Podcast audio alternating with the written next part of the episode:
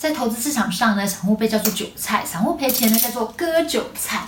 你会不会好奇为什么叫割韭菜，不是割白菜或割其他菜呢？